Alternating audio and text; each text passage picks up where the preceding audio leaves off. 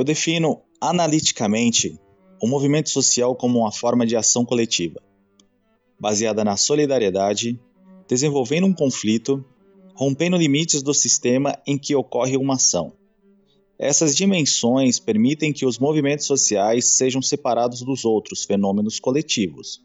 Delinquência, reivindicações organizadas, comportamento agregado de massas, que são com muita frequência empiricamente associados com movimentos e protestos. Além disso, os diferentes tipos de movimentos podem ser avaliados de acordo com o sistema de referência e ação. O que nós costumeiramente chamamos de movimento social. Muitas vezes contém uma pluralidade destes elementos e devemos ser capazes de distingui-los se quisermos entender o resultado de uma dada ação coletiva. E é com esse enunciado, abrindo e fechando aspas, do italiano, psicólogo e sociólogo Alberto Melucci, que começamos nosso terceiro episódio do Penso Logo Fiz História, República, Movimentos Sociais e Revoluções.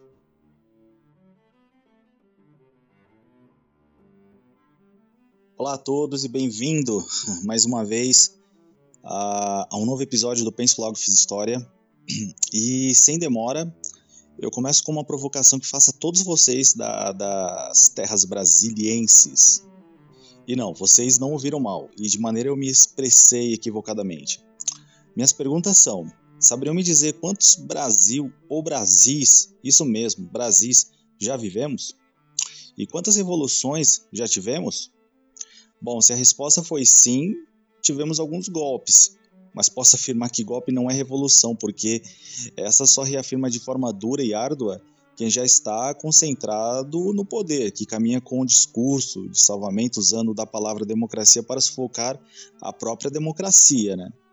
Relato esse que, que inclusive está nas linhas do livro Como as Democracias Morrem, do Daniel Ziplat, Ziplat acho que seja esse o nome, é, que é um cientista político, professor em Harvard, e também o professor e cientista político Steve Levitsky, né, que faz em parceria aí a, o, as escritas né, e as pesquisas a respeito desse livro.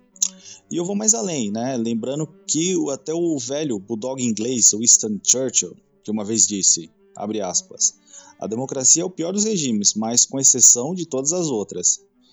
Bom, é impressionante que hoje, né, que ainda hoje, né, uh, existam pessoas flertando com esse movimento que tanto feriu as bases de direito da população, né, quando instaurada aí em 1964 no Brasil.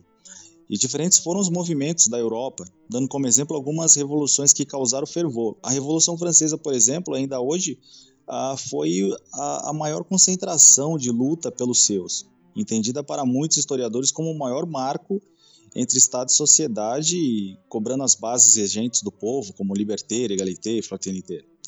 Anos à frente, a Revolução Industrial causou um boom na vida dos camponeses. Esses foram arrancados né, da terra que tanto tinham como identidade e sobrevivência e foram arrastados para as indústrias como o trapo humano para o enriquecimento da classe burguesa, que conspirava contra os regimes monárquicos, uma porque esses só tinham riqueza e não tinham títulos ou reconhecimento de nobres, igual a classe agricultora portadora dos monopólios econômicos, que também causou a, a queda do último nobre da, do Brasil, né, o Dom Pedro II quando o Brasil ex-nasce com um golpe arquitetado por aquele que fora mais próximo do imperador e que torna-se o primeiro presidente do Brasil, uh, o chamado Marechal Deodoro da Fonseca. E adivinha, hein? Militar. Por quê? Porque na década de 1889, o Brasil seria governado pela República da Espada. Nome esse dado porque, a partir desse momento, o exército estaria sempre à frente da política e o país seria governado, lamentavelmente, após ter nascido de um golpe uh, num regime ditatorial.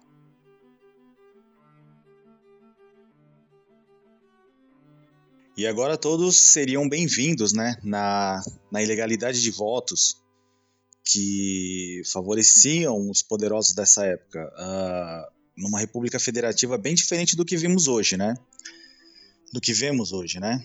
O, isso causou também o nível de educação se tornar tão abissal que após esse golpe, muitos ainda creiam estar num, num, numa monarquia, e mediante esse fato, uh, eu, longe de criticar os livros de história, é, a verdade é que poucos teriam a audácia de escrever exatamente o que passara nesse novo regime, e simplesmente escrevendo de forma rasa, sem enfocar uh, totalmente na trama.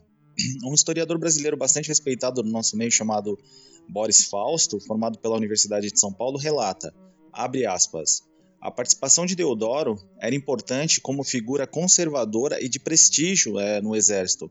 Ele resistia por ser amigo do imperador e não gostar da presença de paisanos na, na conspiração.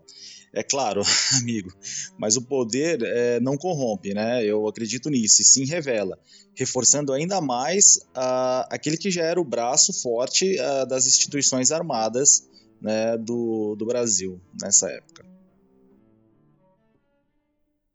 Nessa época, o Brasil tinha em suas raízes o homem sertanejo, com um espírito religioso arraigado, e a terra e o campo eram tudo que tinham, pois tiravam seu sustento nas bases agrárias desde a monarquia. E agora, com intervenções militares, esses sertanejos se juntavam numa junta para dar início aos primeiros movimentos sociais que pautavam por condições de religiosidade e reivindicações de melhora de vida para esse povo que tinha terra como identificação e alimento. Uh, mas era, era óbvio que a nova que a nova república não queria intervenção da igreja nos assuntos do Estado, que fortemente unida desde os tempos de Portugal, opinava nos negócios do país e, e se tudo isso teve algum grau de veracidade, seja dita, é que a educação no Brasil surgiu com os jesuítas, que sim, tinham interesse em afastar a ameaça protestante que crescia na América do Norte, mas que mesmo assim trouxe progresso educacional. E veja que o, o contraste é tão absurdo que os sertanejos se rebelaram na República com base na fé católica, e homens como um cidadão chamado Antônio Conselheiro, fundamentador religioso nascido em 1830 a 1897, é, faz um levante. É, ele, ele faz um levante uh, mais precisamente ali em Belo Monte ou Canudos, no interior da Bahia, com esses mesmos sertanejos contra a República instaurada por causa dessas crises sociais, já alastrada, mas também outros fatores como separação do Estado, igreja, volta da monarquia, salvação, naquela ideia de, de após a morte, né, serem salvos segundo o Senhor, desemprego e que aproximadamente aí mais de 24 mil pessoas na luta, na luta armada acabaram morrendo, né? E após isso tudo, a destruição total da Vila de Canudos e muitos prisioneiros, todavia. História essa que pode ser deliciosamente lida na obra de Euclides da Cunha, que é um jornalista e escritor brasileiro no clássico Sertões, publicado em 1902, e também na filmagem cinematográfica do filme Canudos, de 1996. Bom, uh seguindo aí a, a adelante, uh, esses movimentos, a questão dos avanços da República, é, isso que é tornado muitos movimentos recente crescente. E é difícil falar intensamente de todos, mas alguns importantes para, para a história foram a Guerra do Contestado, na divisa Paraná e Santa Catarina, em 1911, que causou devido à expulsão da população para a construção de uma via férrea pertencente à empresa Brazil Railway Southern Brazil Lumber and Colonization, né? o movimento social, o movimento da... É, o movimento gringo nas nossas terras, né? a influência, enfim, bastante forte aí da, da, da construção da linha férrea, hoje, lamentavelmente, muitas dessas é, paradas, né, entregue às moscas de tanta linha férrea que temos no país. Ah, nos centros urbanos também aconteciam os movimentos sociais, a, a diferença são as ideias por trás desses movimentos. Enquanto no campo a presença religiosa é essencial para o desenrolar dos movimentos, nos centros urbanos a influência é das ideias relacionadas ao movimento operário são basicamente duas as ideias principais dos movimentos urbanos: o socialismo e o anarco-sindicalismo. O anarco-sindicalista acreditava que seu objetivo seria atingido com a derrubada da burguesia do poder, nos remetendo aí uma, uma leve lembrança ou não da Revolução Russa.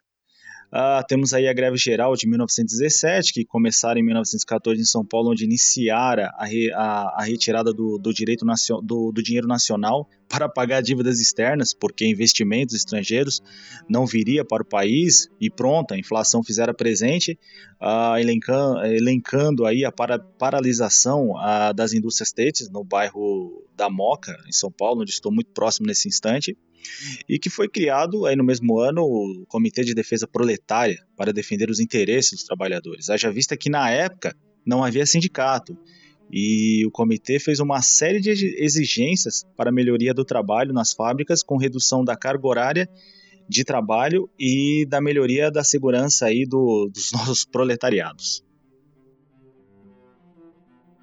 E bom, pretendo em breve ir mais além na construção do Brasil como república, porque período varguista, ditadura, diretas já, 20 centavos, são hoje bases no contexto de transformação ou insistente transformação do país. Né?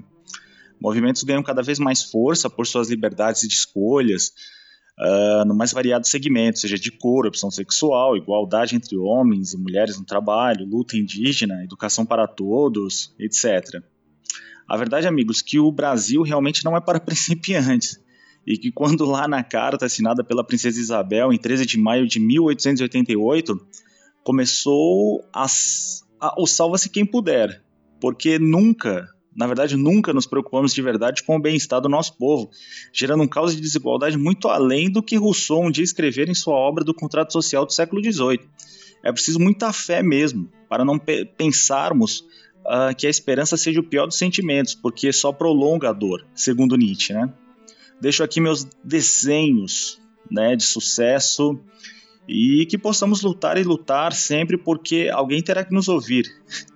E só assim uh, eu acredito que seremos de fato, quizás, uma nação verdadeiramente respeitada.